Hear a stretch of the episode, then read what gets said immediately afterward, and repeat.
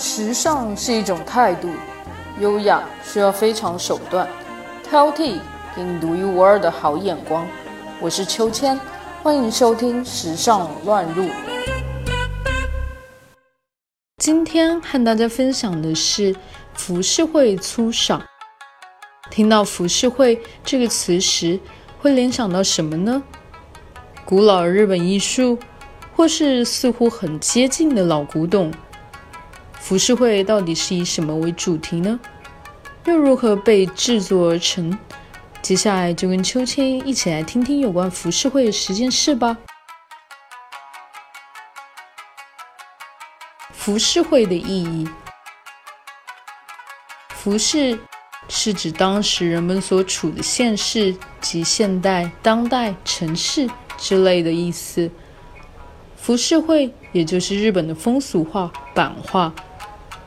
它是日本江户时代（一六零三年至一八六七年间），也叫德川幕府时代兴起的一种独特民族特色艺术奇葩，是典型的花间流向艺术，主要描绘人们日常生活、风景和演剧。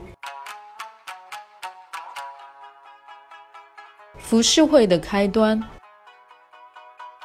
虽然不清楚浮世绘最初是以什么形式登场，不过江户时代以前，画师都是直接在纸或丝绸上画画。这种画在日本叫做肉笔画，也就是中文的亲笔画。当时浮世绘大部分都被贵族或是武士阶级所有，庶民没有目睹的机会。不过到了江户时代，庶民提高了经济力，各式各样的文化在大众之间迅速的发展。出版社大量出版附插图的书籍，书籍中的插图正是木板画的浮世绘。通过木板画，一般庶民也可以看到同样的图案和插图。此后，最受大众喜爱的插图便另外制成一张画，在世间上市。浮世绘的画法，浮世绘常被认为专指彩色印刷的木板画，但事实上也有手绘的作品。在亚洲及世界艺术中，它呈现出特异的色调与风姿，历经了三百余年，影响升级欧亚各地。十九世纪以后，日本浮世绘以其纤细线条、独特的构图和艳丽的色彩，吸引着西方人。浮世绘的影响，在法国，即便是现在，也会有许多人去观看浮世绘展览。在十九世纪后半期的西欧，日本的绘画艺术掀起了一股前所未有的热潮，催生了一场名为“日本主义”的著名艺术运动。在这之前，日本的绘画，尤其是浮世绘，只会被一部分人所熟知，而随着世界博览会而展开。远东美术品的专卖店出现，喜爱日本绘画的人一下子多了起来。十九世纪的欧洲，从古典主义到印象主义，诸流派大师也都无不受到这种画风的启发。马奈、德加、莫内、梵高等画家，还有版画家布拉克蒙、雕刻家罗丹、作家龚古尔兄弟等等。许多艺术家都对色彩鲜艳美丽的浮世绘产生了强烈的兴趣，并受到了影响。浮世绘的主题，浮世绘有丰富多变的题材，像是美人画是以美丽的女子作为题材，艺者画以歌舞伎演员作为题材，戏绘。以戏剧场景作为题材，花鸟画以花鸟鱼作为题材，戏画以滑稽有趣的事物作为题材，春画以性爱相关的主题为题材等等。浮世绘的作用，日常用品和广告。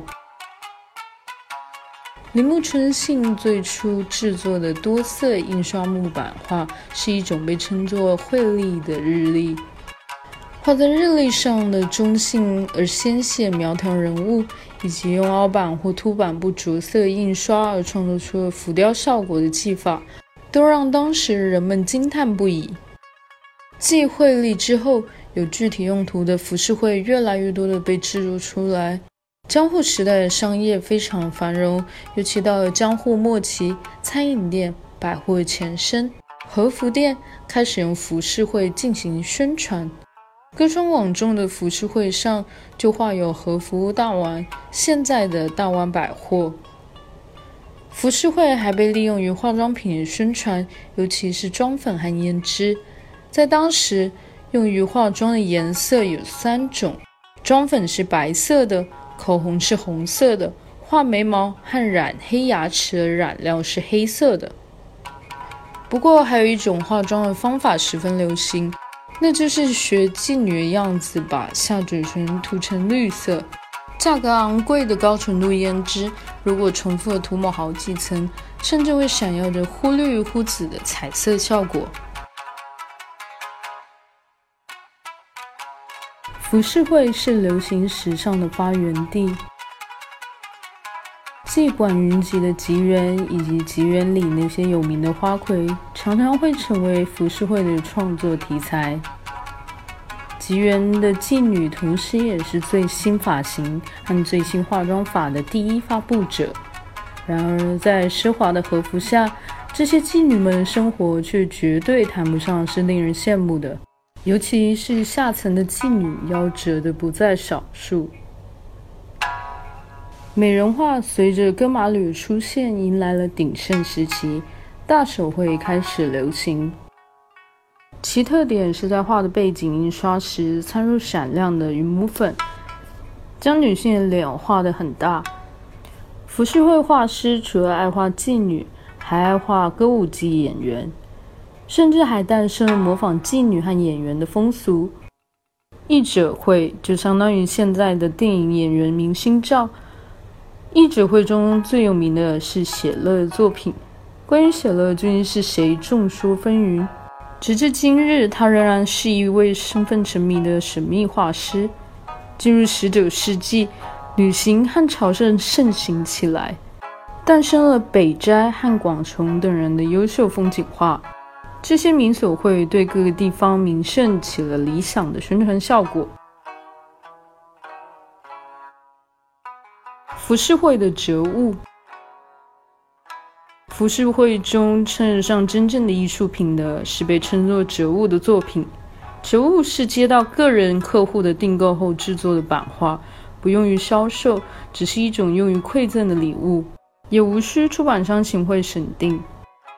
画师使用的是最高级日本纸和奢侈染料，采用拱花和晕染等高难度技巧。大量使用金粉和银粉制作出极美的作品。在鉴赏折物时，与鉴赏其他版画的做法一样，两手拿起画作，稍稍倾斜，细细品味那微妙的色彩和光泽。浮世绘制作方法：浮世绘的版画制作是不同的手艺人分工而成。制作浮世绘的过程，首先是由画师在一张加边的画稿上作画，之后再制成木板画，最后用墨印刷，接着用数块木板按颜色分别制作成不同颜色的板木。此时使用的木材是樱木，樱木的树皮很硬，在硬树皮上能雕刻更细微的线条，所以当时使用樱木，然后用这些不同颜色的板。在一张纸上，一个一个颜色个别印上去，最后完成了一张画。浮世绘代表性绘师，首先是葛饰北斋，他大概是在海外最著名的浮世绘画家，曾经在波士顿举办过个展。他最为人熟知的作品是《巨浪》。其次是江户百景出名的歌川广重，歌川广重的代表作名所江户百景之一马石町初音马场，这也是歌川广重的名所江户百景之一。印象派画家梵高也临摹过这幅作品。许多双歌模与葛饰北斋齐名，是闻名海外的浮世绘画师，擅长线条细致优美的美人画，创造了背景完全留白而更专注于人物表现的画风。歌川国真，歌川国真是歌川丰国的第三名弟子，江户时代的浮世绘画家之一。他创作了大约一万幅作品，被称为最多产的画家。他的插画影响了源氏会以《源氏物语》为题材的画作及后来的歌舞伎。另有歌川国芳的弟子，以具有特色的怪奇画闻名的月冈芳年。月冈芳年活跃于江户时代晚期和明治时代早期，擅长写作令人毛骨悚然的恐怖故事，以及描绘让人惊吓的插图。在《英明二十八重剧》一书里。他画了二十八幅中的十一幅，从歌舞伎的故事里面挑选出恐怖的场景，但因为内容过于惊悚，被明治政府列为禁书。月冈芳宁在学习日本艺术以外，对西方艺术也有所涉猎。方年的画在海外比较受宠，但现代日本年轻人中也很受欢迎。日本浮世绘纯手工制作的造诣中。蕴含了一种追求完美的工匠精神，这种境界至今影响着全世界的艺术家。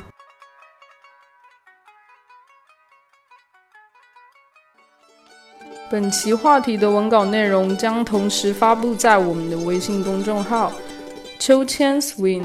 秋是秋天的秋，千是千言万语的千，再加上秋千英文拼写 S W I N G。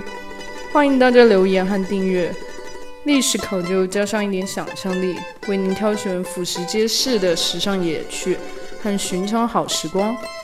更多时尚资讯，敬请收听《时尚乱入》。